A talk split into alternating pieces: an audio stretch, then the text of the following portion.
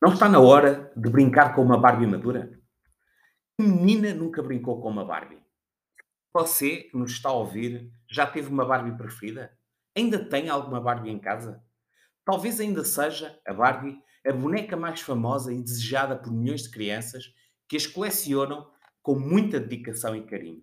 Durante muitos anos, a Barbie representou uma espécie de ideal de beleza muito distante da vida real, algo dificilmente alcançável pela esmagadora maioria das meninas e das mulheres.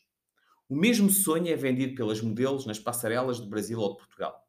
A gordofobia, a velhofobia, como nos diz a Miriam Goldenberg, tem as suas causas bem entranhadas na sociedade e começa desde tenra, desde tenra idade.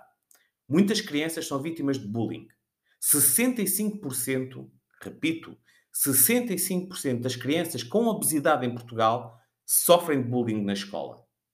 A primeira Barbie com aparelhos auditivos estará à venda a partir de junho de 2022.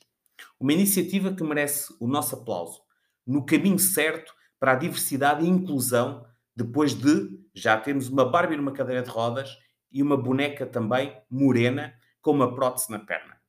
A fabricante das bonecas fez 63 anos mas a Barbie parece não envelhecer. Continua jovem, numa espécie de protótipo de eterna juventude, tão adulada pelas nossas sociedades, pelas nossas comunidades. É verdade que já temos alguma diversidade, mas não deve haver também uma Barbie que represente a bela velhice? Miriam Goldenberg tem repetido como um mantra que a criança e a jovem de hoje serão, certamente, as velhas e os velhos de amanhã. Não está na hora de termos uma representação mais bela e positiva sobre a nossa própria velhice? Até quando é que a velhice será representada com imagens tão negativas, estereotipadas, preconceituosas e estigmatizantes? Vamos construir uma bela velhice para os nossos filhos e filhas, para os nossos netos e netas e para nós mesmos? Estamos ou não estamos juntos na revolução da bela velhice?